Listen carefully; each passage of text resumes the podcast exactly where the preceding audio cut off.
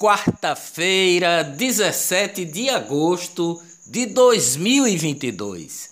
Superior Tribunal de Justiça, o STJ, manteve ontem sentença que condenou a empresa exploradora da aeronave do acidente com o ex-governador Eduardo Campos ao pagamento de danos morais a duas mulheres que tiveram seus imóveis atingidos.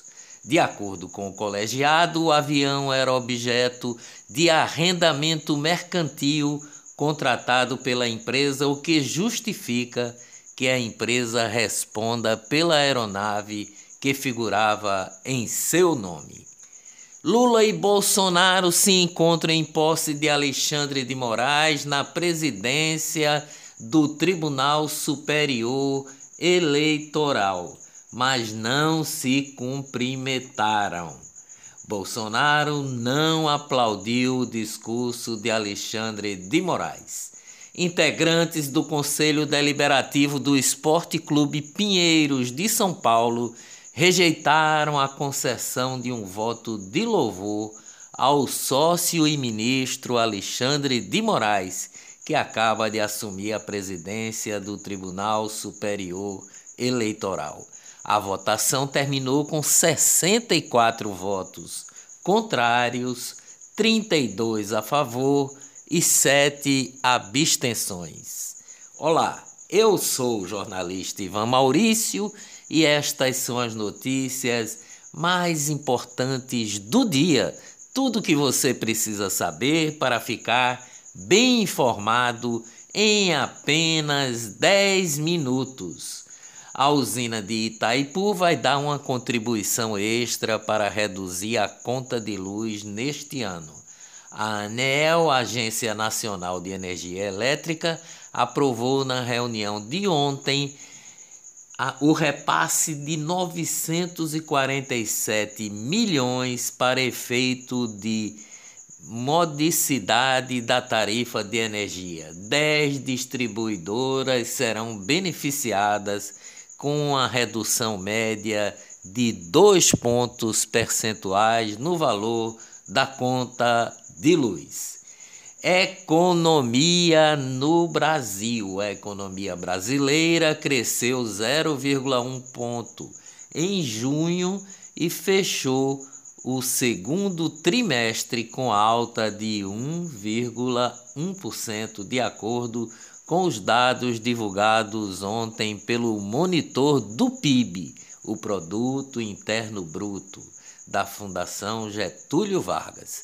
Em termos monetários, estima-se que a produção da economia brasileira entre os meses de abril e junho tenha somado 4 bilhões e 600 milhões de reais.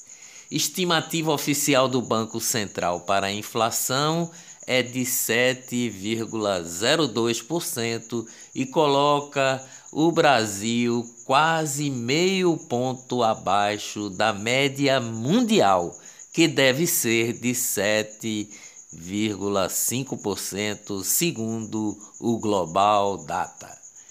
Leite sobe 24,82% e já custa mais que o litro de gasolina. O litro do Longa Vida passou de R$ 5,44 para R$ 6,79, uma alta de 24,82%. Já o valor médio da gasolina está em 5,74%. Economia no mundo. Seca no Rio Reno pode provocar o fechamento de fábricas na Alemanha. Europa. Preços de energia dos alimentos impulsionam inflação na Espanha. A taxa anual chegou a quase 11% em junho, o maior valor desde 1984. Negócios em Pernambuco. Porto de Galinhas teve uma ocupação média de 80% na rede hoteleira no mês de julho, mesmo sofrendo com os altos preços das passagens aéreas de São Paulo, o principal polo emissor para Porto de Galinhas. Negócios no mundo. Elon Musk, o homem mais rico do mundo, diz que vai comprar o clube de futebol Manchester United, avaliado em 2 bilhões de dólares. Finanças no Brasil. Bolsa de Valores, a Ibovespa, fecha em alta de 0,43%. O dólar avança a R$ 5,14 com aversão a riscos. Os Supremos da Corte.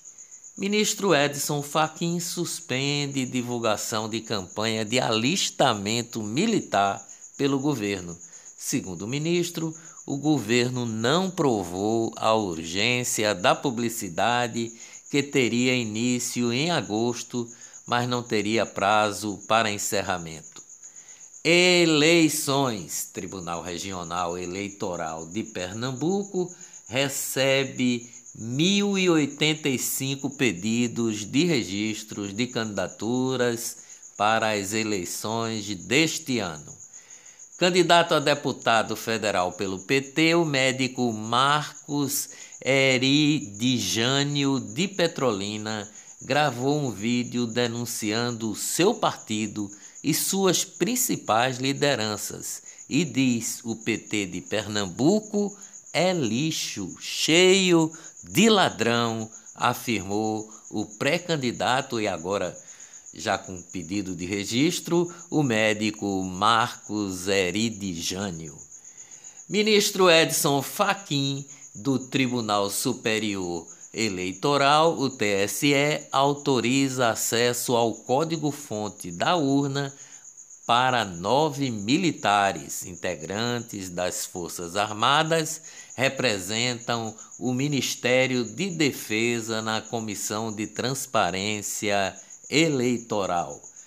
Pablo Marçal lança candidatura à presidência da República. A candidatura, que foi lançada ontem, porém, é questionada no Tribunal Superior Eleitoral.